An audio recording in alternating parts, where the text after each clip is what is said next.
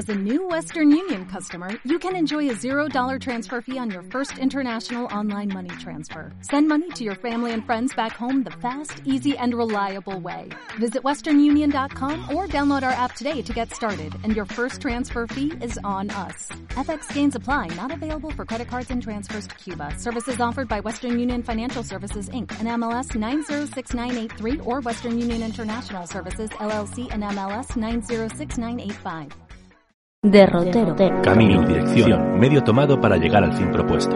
Conjunto de datos que indican el camino para llegar a un lugar. ¿Bueno qué, nos vamos? Dirección que se da por escrito para un, viaje, de, mar. Libro que contiene un derrotero. Hasta luego. Línea marcada en el mapa de mareas para guiar a los pilotos. Derrota. O rumbo. De, derroteros. Derro- derroteros. Derroteros. Dos. Pensar paseando con Santiago Albarrico.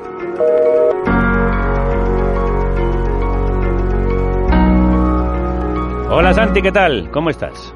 ¿Qué tal, Javier? Buenos días. Me alegro mucho de oírte de nuevo un viernes más. Yo también, porque significa que el trabajo se acaba y empiezan nuestros derroteros. ¿Hacia dónde nos vas a llevar en este paseo de hoy? Pues mira, un tema un poco conflic- conflictivo y delicado, porque hace, hace unas semanas leí un artículo de Clara Serra, eh, con la que hablo mucho de este tema, sobre el cual yo mismo he escrito a menudo, y me quedé con ganas de hablar sobre, sobre las víctimas y sobre el victimismo y, su explotación mm, política y lo que significa en efecto un, un mundo en el que de alguna manera uno se reconoce eh, como víctima antes que como ciudadano. Es un temazo interesante y peliagudo. Peliagudo, en efecto. Yo empezaría en todo caso por algo que creo que se puede comprender muy bien, ¿no?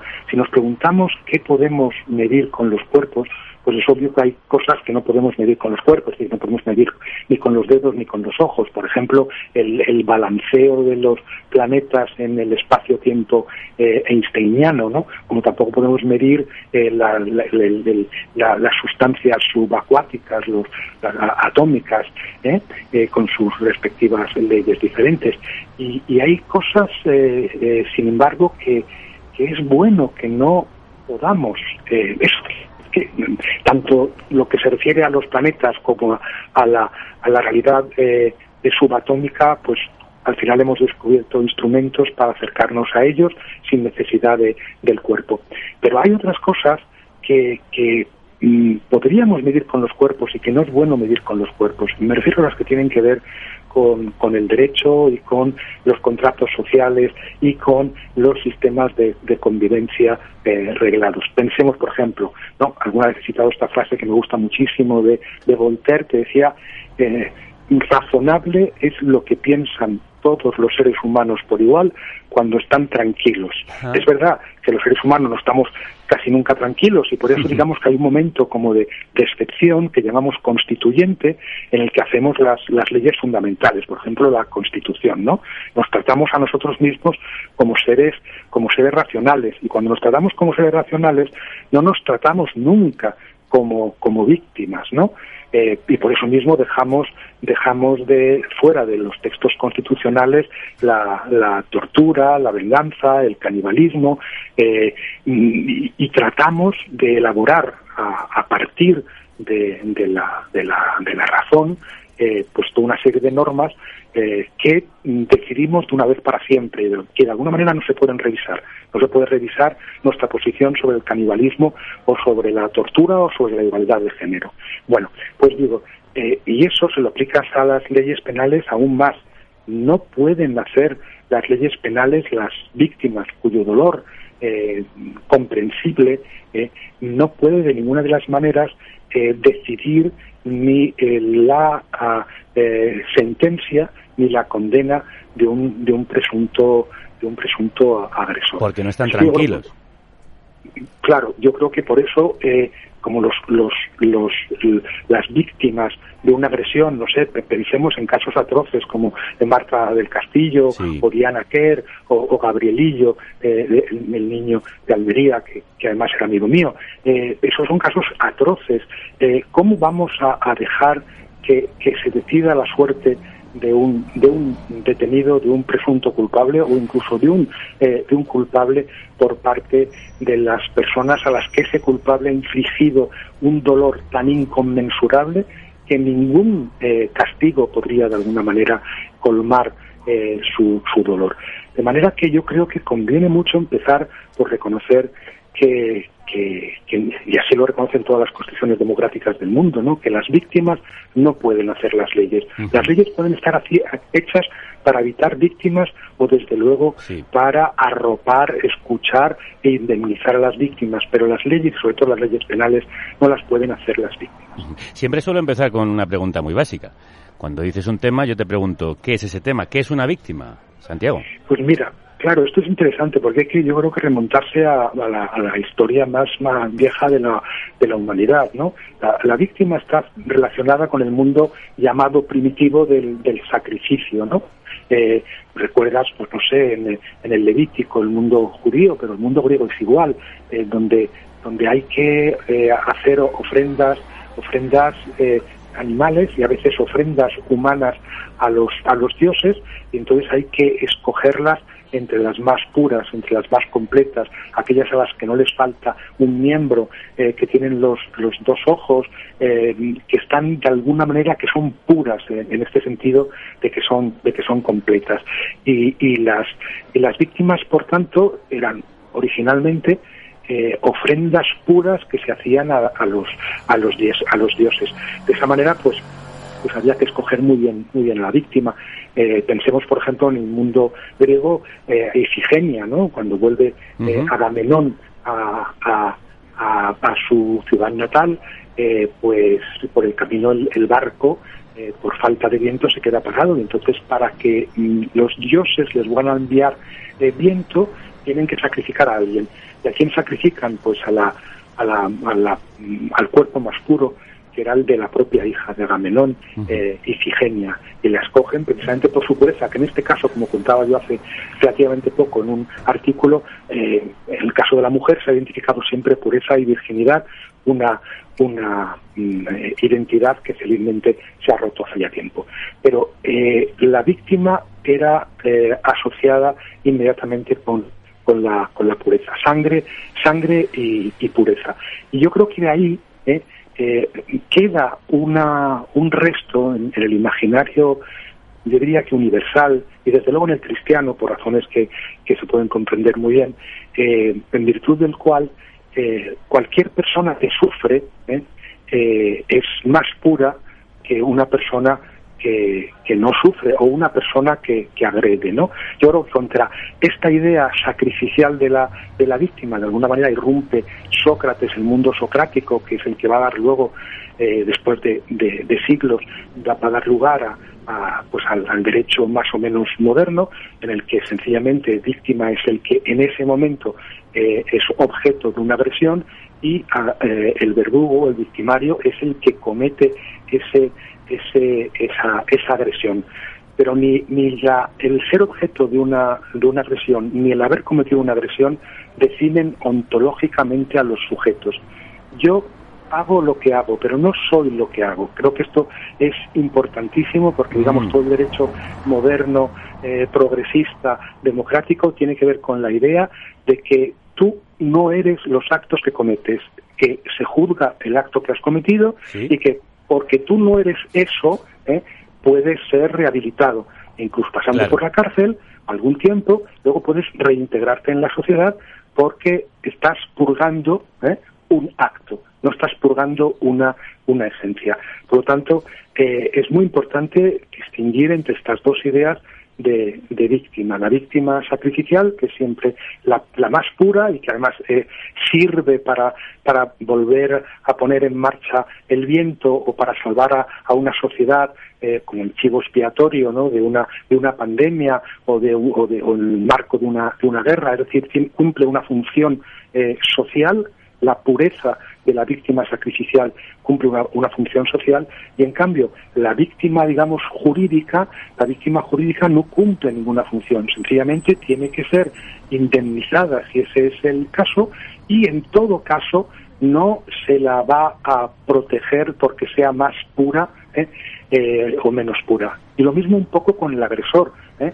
Podemos pensar en el mal absoluto y probablemente hay ejemplos de, mal absoluto, pero eh, hay que regirse en términos jurídicos como si el mal absoluto no existiera, como si cualquier eh, agresor, cualquier criminal, cualquier eh, delincuente fuese rehabilitable y como si, por tanto, mm, al juzgar un gesto no estuviéramos juzgando un sujeto un sujeto moral. Puede ocurrir, en efecto, que un agresor eh, finalmente sea eh, moralmente más digno que un que una que un agredido. Eso lo tiene que contemplar el, el derecho precisamente para dejarlo completamente completamente fuera. Curiosamente el victimismo no es el movimiento en defensa de las víctimas sino el uso que hacen algunas personas de la condición de víctima de una manera interesada e injusta. Exactamente. Pero yo diría aún más no el, el victimismo es Fíjate, y ahora hablamos de esto, pero es la, es, eh, la victoria, por un lado es la victoria del victimario o del verdugo. Anda. ¿Por qué? Porque tú te identificas y te defines a ti mismo. Eh, por lo que él quería, claro. Exacto, en relación con la agresión que has sufrido. Tú ya no eres más que ese acto que define tu vida de manera ontológica y esencial. Y frente a eso creo que es muy importante recordar el concepto de libertad de Sartre. ¿no? Sartre decía que una persona a la que le falta una pierna puede elegir entre ser una persona coja, por lo tanto definirse a sí mismo toda su vida como una persona a la que le falta una pierna, o al contrario, ¿eh? definirse a partir de la pierna que le queda, y definirse como una persona que aún tiene una, una pierna. Y eso, dice él, es un acto de libertad. Y eso me hace libre. Si la pierna además me la ha cortado una, un asesino, ¿eh? Reivindicando mi otra pierna, yo de alguna manera me libero del, asesino, ya no estoy en sus manos, ¿no? Eso que decía Sartre, de que lo que importa no es lo que la vida ha hecho de mí, sino lo que yo he hecho con lo que la vida ha hecho de mí. Por tanto, la libertad y el victimismo son completamente ajenos. la dignidad consiste, en efecto, en tratarse a uno mismo como si existiéramos al margen del verdugo. Sí, de hecho, en las propias violaciones muchas veces hay no pocas feministas que defienden que no debes definirte como mujer violada, sino como mujer que supera esa violación. En efecto, yo creo que ese es el, feminismo eh, más sensato y más emancipador, que además no hace todo rato hincapié en la seguridad y en la protección y en el populismo penal, sino que entiende eh, que mm, como hay que correr riesgos en un mundo en el que existen además instrumentos jurídicos para para distinguir a la víctima del, del verdugo, a la víctima del victimario, conviene que desde el punto de vista eh, personal y político no nos definamos a nosotros mismos nunca como, como víctimas. Y el problema, además de definirse como víctimas en este sentido sacrificial, no es solamente que tú eres más puro porque te han violado o te han dado una cuchillada o, perteneces a, un pueblo que ha sido eh, humillado históricamente, eh, sino que además eh, consideras que tu voz está más autorizada, no ya que la del que la del agresor, cuando sabemos además que en términos jurídicos, y esto es importantísimo, Javier, ¿eh? a quien hay que dar la voz realmente es al agresor. Eh, todo el derecho democrático, penal democrático, está montado a partir de la paradoja según la cual tú solo estás protegido ¿eh? si de alguna manera se protege al presunto al presunto culpable y por lo tanto tiene derecho a defenderse, tiene derecho a, a levantar la voz en un, en un tribunal y a decir en su defensa lo que le parezca. Y eh, por lo tanto la, el victimismo que recupera ese concepto de pureza sacrificial tiene eh, esas dos eh, consecuencias nefastas. Una que te, te define, acabas tú asumiendo dentro de ti al agresor como el que define tu, tu vida entera, y la otra es que hace creer que tienes un derecho especial a, hablar, o que tu palabra o que tu voz tiene una autoridad epistemológica eh, particular, ¿no? Creo que la pretensión de privilegiar eh, desde un punto de vista penal y desde un punto de vista epistemológico el dolor de la víctima es muy, muy peligrosa. Sí, esto aquí se ha hecho habitualmente con las víctimas de ETA. exactamente, para eh, hablar de algo eh, que todavía se sigue haciendo, como sabemos, es decir, que, que durante décadas se ha utilizado el terrorismo de, de ETA para apropiarse credenciales de, de, demócrata y se han utilizado a las víctimas del terrorismo del terrorismo de ETA para no solamente establecer Mm, leyes de, excepción dudosamente democráticas, sino sobre todo para eh, impedir la solución a, un conflicto. Y todavía hoy vemos cómo eh, la, derecha, eh, cuando es necesario, saca a luz a las víctimas de ETA o a la, propia las propias acciones terroristas de ETA que desapareció hace 10 años. Es muy peligroso utilizar las víctimas en este sentido, el victimismo, tú lo habías dicho muy bien, el victimismo se acaba convirtiendo en un, en un instrumento eh, político mm, eh, muy poco muy poco liberador para las víctimas y muy poco liberador para digamos las sociedades en las que el victimismo acaba aceptándose eh, como criterio para hacer las leyes o para tratar al otro. Es que además la víctima acaba haciendo aquello que no debe, ser injusto. Y de hecho quien legisla siguiendo el criterio de las víctimas y victimizándolas, lo que hace al final es populismo penal. Exactamente, hace populismo penal, eh, se hacen, eh, se, aumentan las, las penas, se, se mm, mm, debilitan las garantías eh, procesales y bueno, por eso mismo es es fundamental que junto a la democracia, que es digamos la expresión de la voz eh, de las mayorías, haya siempre un Estado de Derecho que refleja algo que esas mayorías ya han decidido antes, ya han decidido mientras lo decidían, que no iban a, volver sobre eso. Y creo, por lo tanto, que, es muy peligroso el, que el que las, las víctimas o, la voz del, del pueblo en situaciones de intranquilidad haga las, las leyes penales, que es de alguna manera, como sabes, el populismo penal, que lo ha utilizado tanto la derecha como la izquierda en este, en este país, sí que ha caracterizado de algún modo las últimas reformas penales en nuestro país. Junto a eso, yo creo que está el peligro de que los sujetos políticos que habitualmente han sufrido agravio o que han eh, sido víctimas de relaciones de poder injustas acaben reivindicando el victimismo como un criterio de verdad o como un criterio de, eh, de legalidad o de legislación.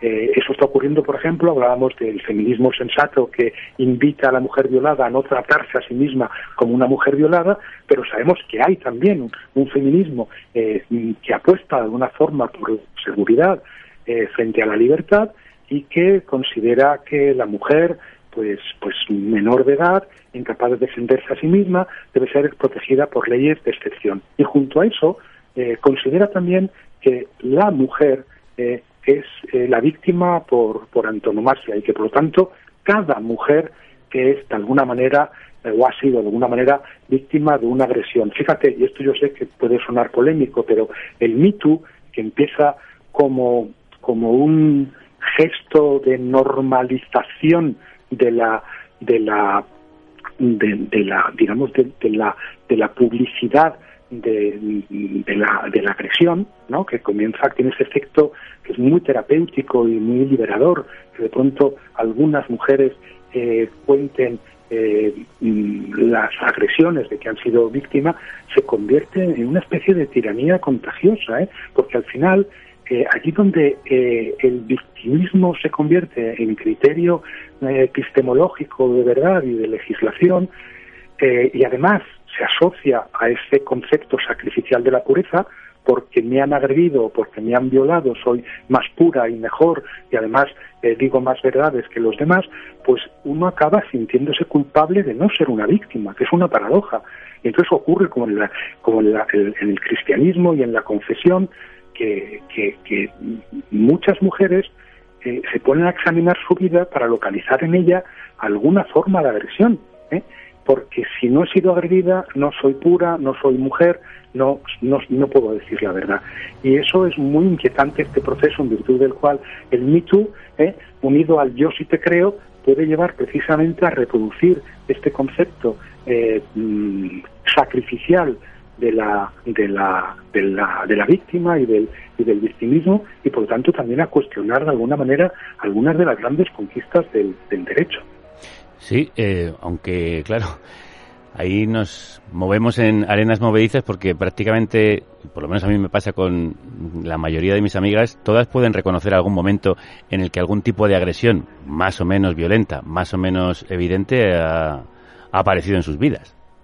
Eh, naturalmente que sí, supongo que, que, muchas, aunque no todas, y las que no lo han sufrido, pues eh, de alguna forma pueden sentirse culpables de no haber sufrido una agresión, que es una paradoja, y en mm. cualquier caso hay que distinguir muy bien, ¿no? Y para eso sirve el derecho, para hacer diferencias entre lo que es eh, una, una, una agresión, lo que es eh, una, una agresión verbal, una agresión física, lo que es una violación. En fin, creo que, que es muy importante que no nos olvidemos eh, que el derecho consiste en hacer distinciones y que esas distinciones, esas distinciones, por supuesto, deben estar sujetas a discusión y a cuestionamiento y que por eso a veces hay que introducir más distinciones. A mí lo que me da miedo es que cuando en lugar de, de, introducir nuevas distinciones, de alguna manera se tiende más bien a borrar las distinciones.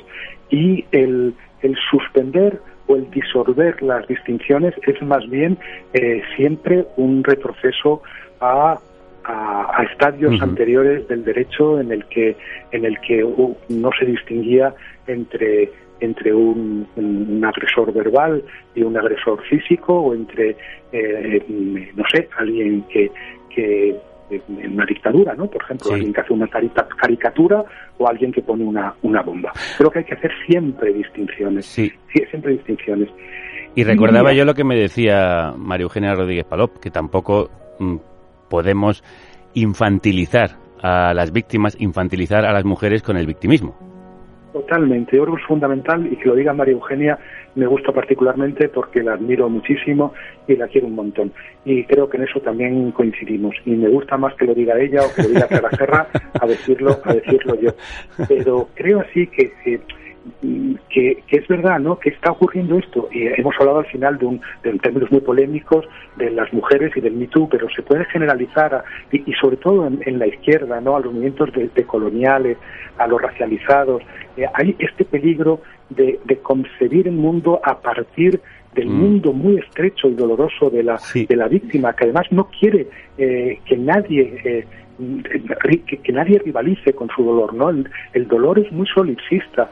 Yo, yo cuando me, identifico con mi dolor, quiero que mi dolor sea único, sea insuperable. Fíjate, hablábamos de ETA y el PT, pero cómo, cómo ha utilizado el Estado de Israel y el sionismo el, el dolor del, del holocausto, ¿no? y además eh, de tal manera que, que, no se puede comparar con ningún otro dolor. El victimismo también tiene esto, yo soy el único que ha, que ha, que ha sufrido y, y eso es muy peligroso y estamos viviendo en efecto, como decía al principio, en un momento en el que ya no nos estamos pensando nosotros como, como ciudadanos o como miembros de una clase o incluso como españoles o catalanes, sino, sino que nos estamos pensando como, como víctimas. Mm. Y eh, parece que al final la única condición a la que parece reconocerse existencia política o para la que se demanda reconocimiento político es para esta condición de, víctima. De hecho, eso es algo que dice eh, Pedro Ballín en su último libro, en C3PO en la corte del rey Felipe,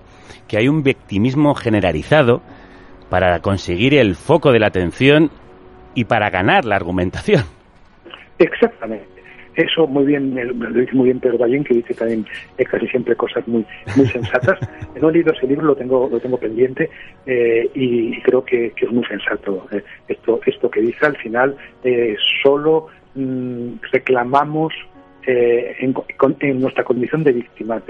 y, el victimismo, fíjate que además, precisamente porque es muy solipsista y tú no permites de ninguna manera que tu dolor mm, eh, se vea opacado por ningún otro dolor, que ningún otro dolor rivalice con el tuyo, ocurre que es muy poco muy poco comunicable, muy poco compartible. Y, es muy difícil hacer, por lo tanto, política a partir del, victimismo, porque cada uno tiene su dolor y cada uno eh, eh, está en todo momento porque su dolor es exclusivo, de alguna manera negando el, del otro. Yo diría que es más fácil, es más fácil solidarizarse transversalmente con, con el dolor eh, cuando no has eh, sido víctima que, cuando has sido víctima. ¿eh? Creo que, en efecto el, el, victimismo no solo no garantiza la construcción de un sujeto colectivo, sino que de alguna manera lo, lo impide.